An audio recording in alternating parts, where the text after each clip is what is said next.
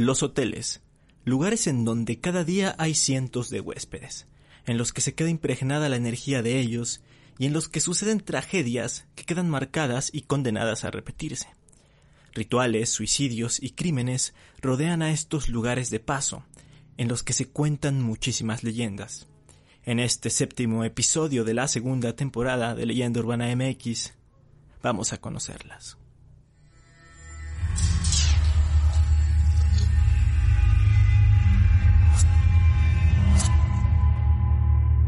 Esto es Leyenda Urbana MX con Ismael Méndez.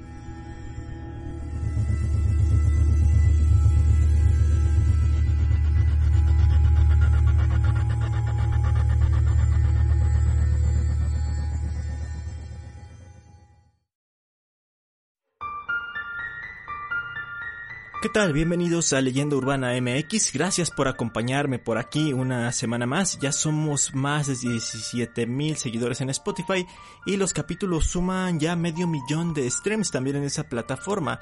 Así que sigan compartiendo y escuchando para que podamos llegar a más y más gente. La vez que hice el episodio de las casas embrujadas, en varios comentarios me recomendaron que hablara también de hoteles con estas características y me resultó algo bastante interesante, así que me puse a investigar y aquí está una selección de hoteles ubicados en México en los que se cuentan algunas cosas extrañas y sobrenaturales. Pero antes que nada, vamos a ver por qué un hotel podría tener estas características. Esto tiene que ver mucho con los factores que mencioné justamente cuando hablé de las casas embrujadas. Pues alrededor del mundo existen unos cuantos hoteles malditos, sus habitaciones fueron la escena de muertes violentas, de suicidios o de asesinatos, y algunos espectros se quedaron ahí para aterrorizar a los siguientes huéspedes. Pero aquí se le suma otro factor, los ritos y todos estos juegos entre comillas que se han popularizado incluso también por, por las creepypastas, como por ejemplo eh, Verónica o Bloody Mary, en el cual pues la idea es que te tienes que poner enfrente de un espejo a cierta hora de la noche con una vela y realizar ciertos pasos. Em, recomiendan, estas historias se recomiendan hacerlo en el baño de un hotel por la cantidad de gente que ha pasado por ahí. Y bueno, pues lo describen como un lugar con una carga energética bastante, bastante grande. Cosa curiosa, tengo un espejo justamente enfrente de mí y hablando de esto, pues es algo extraño. En fin, existen hoteles que son más famosos por lo que se cuenta de ellos que por su imagen o sus servicios. Tal es el caso, por ejemplo, del Hotel Cecil, ubicado en Los Ángeles, mismo que últimamente se ha hecho bastante más famoso al retomarse el caso de Elisa Lam. Incluso Netflix sacó una pequeña serie documental para eh, retomar el caso. También podemos encontrar el Hotel Langham, de Londres en el que los huéspedes informaron haber visto la aparición de un príncipe alemán, un soldado de la misma nacionalidad y un médico que asesinó a su esposa y luego se suicidó en su luna de miel, entre muchos otros. Y entre todos estos hoteles malditos y embrujados del mundo, destacan algunos que están ubicados en nuestro país. ¿Qué les parece si vamos a conocerlos? ¿Has pensado tan solo un momento en mis auténticas responsabilidades? ¿Has pensado un momento siquiera en mis responsabilidades con quienes me dieron el trabajo? ¿Te ha venido a la mente que acepté cuidar el Hotel Overlook hasta el primero de mayo? ¿Te preocupa o te interesa que los dueños hayan puesto su plena confianza en mí y que firmé un desgraciado convenio, un contrato? En el que acepto tal responsabilidad. Arrancamos con un hotel mundialmente conocido. Está ubicado en el pueblo de Todos Santos, Baja California Sur, y fue inmortalizado en la canción que lleva su nombre, Hotel California. Esta fue compuesta por la banda estadounidense Eagles en 1976 y fue todo un éxito comercial. Aunque según comenta la banda, nunca se ha alojado en el hotel y de hecho existe una controversia porque han llegado a asegurar que ni siquiera sirvió como inspiración este hotel. De hecho, en mayo de 2017, hace pues prácticamente poco, eh, esta banda Eagles presentó en un tribunal federal de Los Ángeles, California, una demanda contra el hotel mexicano por vulneración de marca. Eh, les voy a leer textualmente la noticia. Dice, a través de publicidad dirigida a consumidores de Estados Unidos y mediante comunicaciones en persona, los denunciados hacen que los usuarios crean que el Hotel de Todos Santos está asociado con The Eagles y que, entre otras cosas, sirvió como inspiración para la letra de la canción Hotel California, lo cual es falso. De cualquier forma, la letra de la canción narra algo bastante particular y macabro narra la experiencia de un hombre que, cansado de un viaje, llega en una noche oscura a un hotel donde, pues según eh, la letra de la canción, se percibe un olor a marihuana en el ambiente. Este personaje es em, recibido por una mujer que le ofrece una botella de vino y quien le muestra el camino alumbrando con una vela en la mano. Después de un rato, al ver que la mujer no regresa con el vino, pues el protagonista de la canción va a reclamarle al encargado del hotel, quien eh, a su vez le responde que no habíamos tenido ese espíritu aquí desde 1969. Y aquí es donde ya no cobra tanto la, digamos, la demanda de Eagles, porque justamente en ese hotel baja californiano se cuenta la leyenda de una mujer fantasma. Cuentan que en ese poblado algunas noches se aparece el espíritu de una mujer llamada Mercedes, una chica que invitaba a los parroquianos a tomar en el bar del hotel y después desaparecía. Al día siguiente, cuando los huéspedes preguntaban por ella, pues se daban cuenta de que Mercedes no existía y se trataba simplemente o aterradoramente de un fantasma. Muchas de las personas que se hospedaron en los años 50 en el hotel aseguran haberse topado con esta mujer y también aseguran que por las noches su espíritu aparece, aunque pues obviamente esto no ha podido ser comprobado. A pesar de esto, eh, Don Henley, quien es el líder de la agrupación de The Eagles, él ha dicho que, que no conocía la leyenda cuando escribió la canción y también pues él digamos que mencionó que su significado de la, del tema era otro. Eh, también lo dijo así textualmente, la letra describe la creación del título como un resort de lujo donde puedes pagar la cuenta en cualquier momento pero nunca puedes salir. La canción es una alegoría sobre el hedonismo, la autodestrucción y la codicia de la industria de la música de finales de 1970. Es básicamente una canción sobre el lado oscuro del sueño americano y sobre el exceso en Estados Unidos, que es algo sobre lo que sabíamos mucho.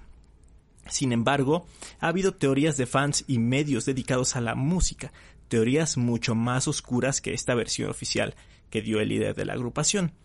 Se han encontrado muchos indicios para apoyar la idea de que esta canción habla de satanismo.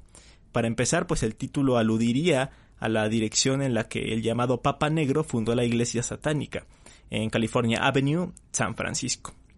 Luego, en una foto de la parte inferior del disco donde aparece el grupo, se puede ver a un tenebroso personaje asomado a una, asomándose en una ventana es calvo y tiene una espesa barba afilada, que muchos han llegado a identificar como el anticristo, aunque pues más allá de todo esto pues también está un tanto rebuscado ya el, hecho de darle este significado. Eh, y luego también dicen que versos como esto puede ser el cielo o puede ser el infierno, o puedes cancelar tu reserva cuanto quieras, pero no puedes marcharte nunca, pues son, según algunas opiniones, frases que no se refieren nada más al hotel, sino que tienen un significado oculto y que está escondiendo algo más.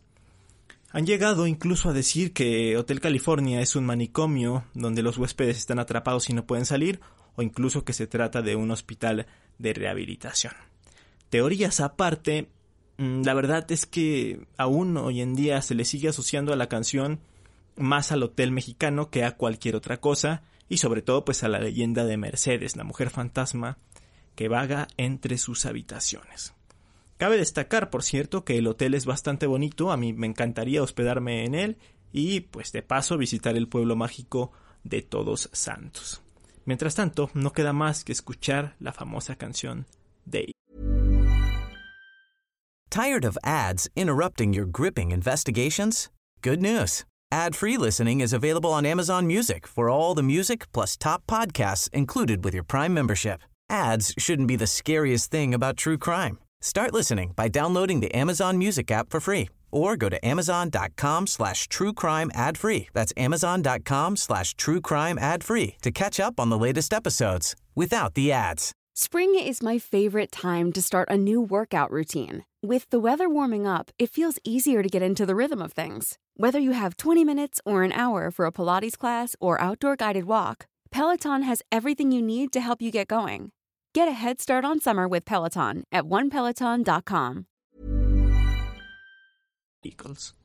De Baja California regresamos a la capital del país porque dentro del caos y las millones de personas de la Ciudad de México, existe un hotel, o existía más bien, un hotel que se dice estaba embrujado.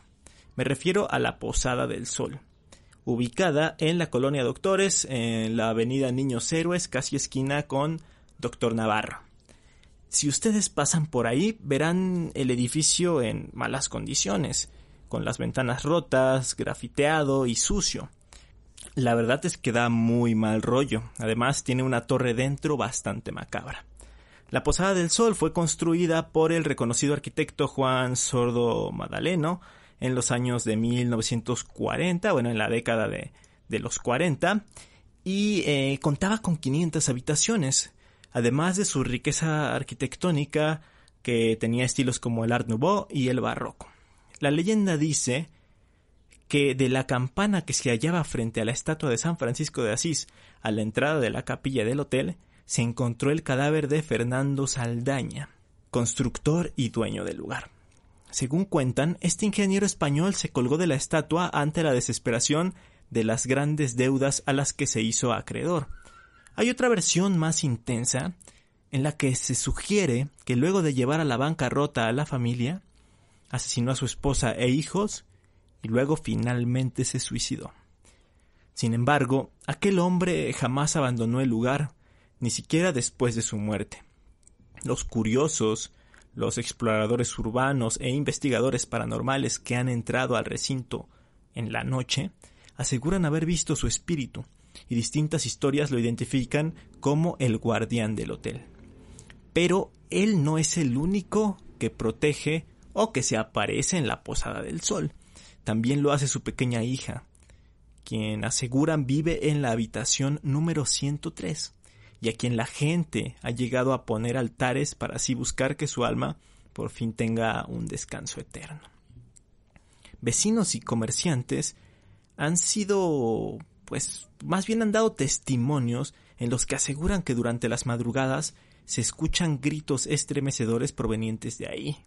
Además, de estos fantasmas hay paredes dobles que dirigen a pasillos secretos, y estos caminos ocultos atraviesan todo el lugar, generando así una especie de, laberinto de concreto del que sería casi imposible salir. Por si todo esto fuera poco, existe un piso completo bajo el nivel del suelo, como una especie de sótano gigante, el cual, según los rumores, fue utilizado por Arturo el Negro Durazo, ex jefe de la policía capitalina, para torturar gente. Que bueno, no sería tan increíble esto sabiendo pues quién es este hombre, ¿no? Uno de los servidores públicos más corruptos que ha dado la historia mexicana. Es famoso por construir el Partenón en Cihuatanejo, en Guerrero, y eh, pues también por sus múltiples casas de la Jusco. Regresando al tema, eh, también hay rumores sobre sociedades secretas, porque según cuentan Fernando Saldaña, el, dueño al que les mencioné al inicio, él eh, pertenecía a la masonería. De hecho, pues distintos símbolos y frases están inscritos en la cúpula de la capilla del hotel, así como eh, pues se ha llegado a ver un pentagrama dentro de un círculo que acompaña a todos estos símbolos. Y pues bueno, todas estas cosas hicieron que el hotel fuera embargado por el gobierno capitalino y estuviera abierto solamente por ocho meses. Ni siquiera llegó al año. Luego los distintos sucesos paranormales y los problemas políticos con los masones forzaron su cierre.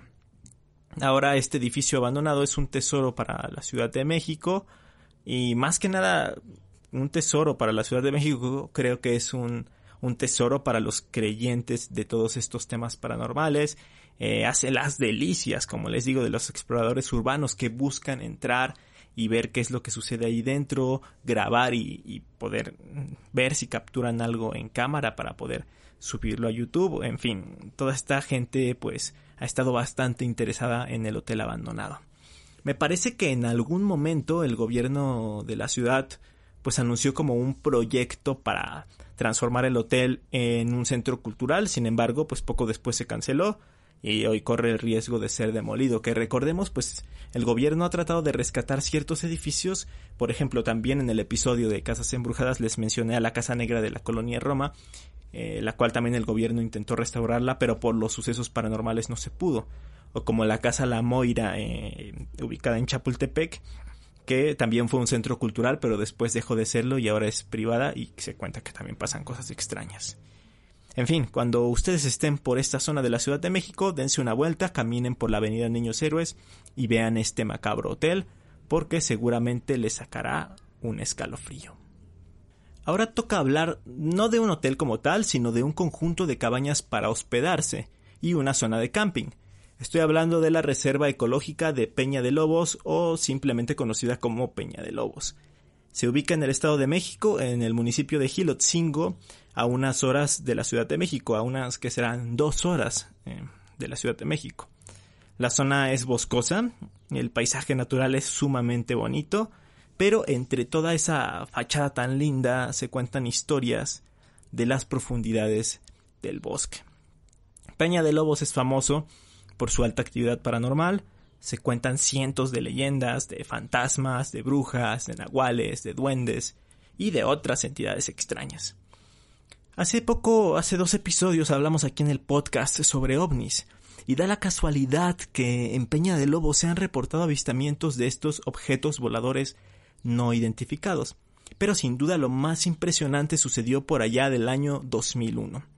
Resulta que en un antiguo programa del canal Infinito, donde también pasaba este programa de Juan Ramón Sáenz llamado Aquí se respira el miedo, muy bueno por cierto, pues ahí eh, en ese canal había otro programa llamado Guía Extraterrestre o eh, abreviado como GET. Ahí se recibió el testimonio de una persona que afirmaba haber visto en fotografía a un extraterrestre en Peña de Lobos. Dicha fotografía habría sido tomada por un turista. La imagen eh, de ser real, dicen los ufólogos, sería uno de los registros más impresionantes de seres de otro planeta. En ella se puede apreciar por completo la morfología del extraterrestre. Gracias a sus características se determinó que el extraterrestre era del tipo gris. Según eh, otra vez la, la, ufología, los grises son seres extraterrestres que tienen como características principales una estatura de alrededor de un metro treinta, son más bajos que un ser humano, tienen eh, color de piel de un tono grisáceo claro, ojos negros y grandes, completamente negros. Mm, también eh, tienen una boca muy fina, una nariz muy pequeña y un cuerpo desproporcionadamente pequeño y delgado en relación con el tamaño de la cabeza. Son bastante cabezones. Y además en sus manos pues poseen unas garras con tres o cuatro dedos nada más. Es decir, son los clásicos extraterrestres que se representan en la ficción o los más comunes de ver eh, en ilustraciones o en representaciones de eh, pues seres de otros planetas. En fin, el hombre que mandó el testimonio y un reportero decidieron ahondar en el caso e ir personalmente hasta la Reserva Natural de Peña de Lobos para encontrarse con José Luis Silva, quien eh, es el propietario de un complejo de cabañas al interior del lugar y tenía siendo propietario de estas cabañas desde hacía más de 30 años. O sea, el señor vivía ahí y era un experto. Y él tenía en sus manos la foto original de la que habían hablado en el programa. Y no solo eso, pues eh, el señor declaró que estuvo presente cuando la fotografía fue tomada y contó que apenas el extraterrestre se dio cuenta de que estaba siendo fotografiado, huyó de inmediato. Llevó al personal hasta el sitio donde la foto fue tomada en la cima de una gran roca de 50 metros de diámetro, en el que, pues según la leyenda, se encuentra sobre un disco volador que cayó a la Tierra y que posee un fuerte magnetismo. Entonces, debido a que supuestamente hay un platillo volador enterrado en esa zona, pues justamente eh, han, han, habido estas apariciones extraterrestres que probablemente estén ahí eh, resguardándolo o tratando de rescatarlo, no se sabe, y también por eso se reportan muchos avistamientos ovnis en la zona. Eh, el chico y el reportero cuando fueron ahí pues no encontraron nada más, eh, pero la fotografía se conserva y pueden googlearla para, para que saquen sus conclusiones. Probablemente la estaré poniendo en el Instagram de Leyenda Urbana MX para que también la vean por ahí. Eh, aparte de, de, estos seres de otros planetas, como les comentaba al inicio, se habla de la presencia de chaneques, de brujas, de nahuales, fantasmas. Muchos creen que es puro marketing y que es una farsa que sirve para atraer a más turistas, porque de hecho existen recorridos en los que la gente del lugar te lleva a zonas con mayor grado de actividad paranormal, obviamente, cobrándote una cuota. Pero en contraparte existen muchísimos testimonios de gente que de verdad pasó por cosas terroríficas, eh, las cuales pues los asustaron en, en, el lugar, fuera de estos recorridos, digamos, estando paseando por ahí, haciendo sus actividades como el senderismo, las tirolesas o simplemente hospedándose en las cabañas. Entonces yo creo que lo mejor para saber en realidad qué, qué pasa, pues sería ir y pasar una o un par de noches en esas bonitas cabañas y experimentar en carne propia todas estas leyendas de las que se habla. ¿Ustedes se atreverían?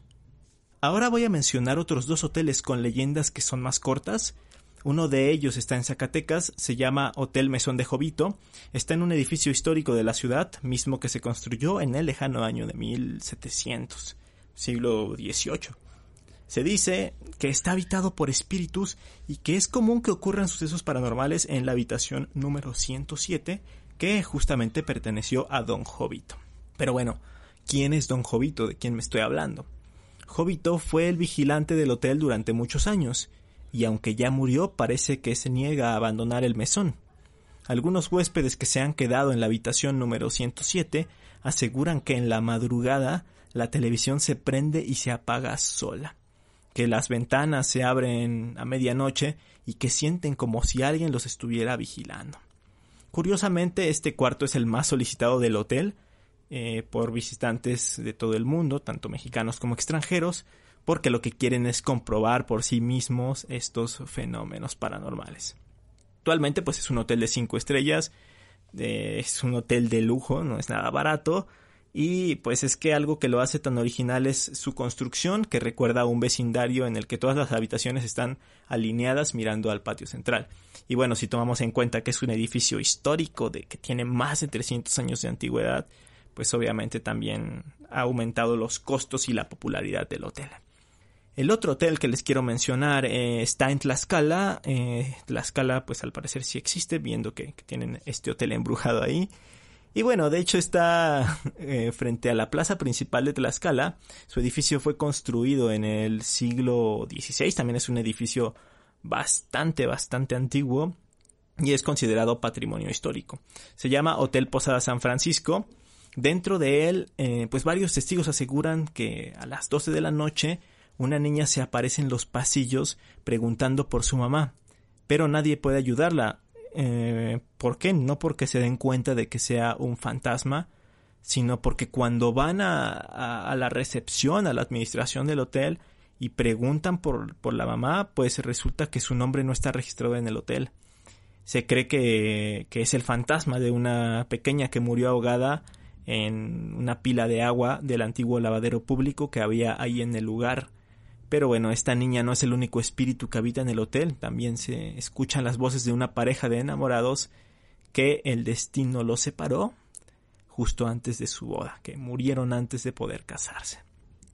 Y creo que más allá de los hoteles que he mencionado en este episodio, me imagino que incluso cada uno de los hoteles que existen tiene alguna historia o se han escuchado o visto algunas cosas fuera de lo normal. A final de cuentas, eh, lo que les comentaba al inicio, pasan muchas cosas en ellos y miles de personas han estado en sus habitaciones. Les quiero hacer una pregunta. Si a ustedes les dieran la oportunidad de quedarse una noche en un hotel embrujado, ¿aceptarían? A mí con mi grado de escepticismo me encantaría para poder comprobar si en verdad existen todo este tipo de cosas. Pero, pues no sé, ustedes háganmelo saber en comentarios. Antes de irnos, las recomendaciones como cada semana. En primer lugar, era obvio, era lógico que iba a mencionar esto. Un libro escrito por Stephen King eh, llamado El Resplandor, en el cual se habla de una familia que, bueno, al papá le ofrecen un trabajo para cuidar un hotel gigantesco llamado Overlock durante el invierno porque cae mucha nieve, entonces cierran el hotel y necesitan a alguien que lo cuide durante todo el invierno. Entonces se van ahí y resulta que empiezan a pasar cosas bastante extrañas en el hotel, eh, empiezan a aparecer fantasmas y, seres bastante macabros y además el padre de familia empieza a perder eh, la cordura y a comportarse de una manera que la familia no conocía. Existe una película, una adaptación de Stanley Kubrick, que a mí en lo personal no me gusta tanto porque le cambian muchas cosas al libro. Em, y, pero bueno, a pesar de, que no me encante la película, es buena y usé un fragmento de, audio en el inicio de este episodio. Hay una película dirigida por Eli Roth del 2005 llamado Hostel, en la cual habla de unos mochileros que van por Europa y se quedan en, un hostal, pero resulta que en ese hostal suceden cosas no paranormales, sino que torturan a gente que se hospeda en el lugar. Entonces es es una película bastante gore y muy buena. La verdad, si les gusta este tipo de cine y si son de estómago fuerte, pues les recomiendo verla. Luego está también un clásico de 1960 dirigido por Alfred Hitchcock, Psicosis, eh, en la cual pues se desarrolla la historia en un motel em, llamado Motel Bates, eh, que, que está dirigido, bueno, sí, pues está administrado por Norman Bates un tipo bastante extraño en el cual después se revela la verdadera bueno, lo que en verdad pasa con él. La verdad es un giro interesantísimo a la trama y no les voy a contar más, tienen que ver este clasiquísimo del cine. Y por último, si quieren escuchar más historias de hoteles, les recomiendo el episodio que hizo que hicieron mis colegas, mis amigos de Historia Colectiva Podcast. Tienen un episodio sobre hoteles en el cual pues hablan de de más hoteles no solo ubicados en México, sino hoteles alrededor del mundo que tienen historias de este tipo paranormales. Mientras tanto, mientras ven estas películas y escuchan estos podcasts, pues eh, les recuerdo que pasen a mis redes sociales Leyenda Urbana MX, tanto en Instagram como en Facebook. Y, también les recuerdo que me pueden escuchar los viernes en radio en Magazine 99, viernes de 9 a 10 de la noche, eh, por la señal de Ori Stereo 99.3. Por lo pronto, pues los espero aquí la próxima semana en Leyenda Urbana MX. Hasta entonces.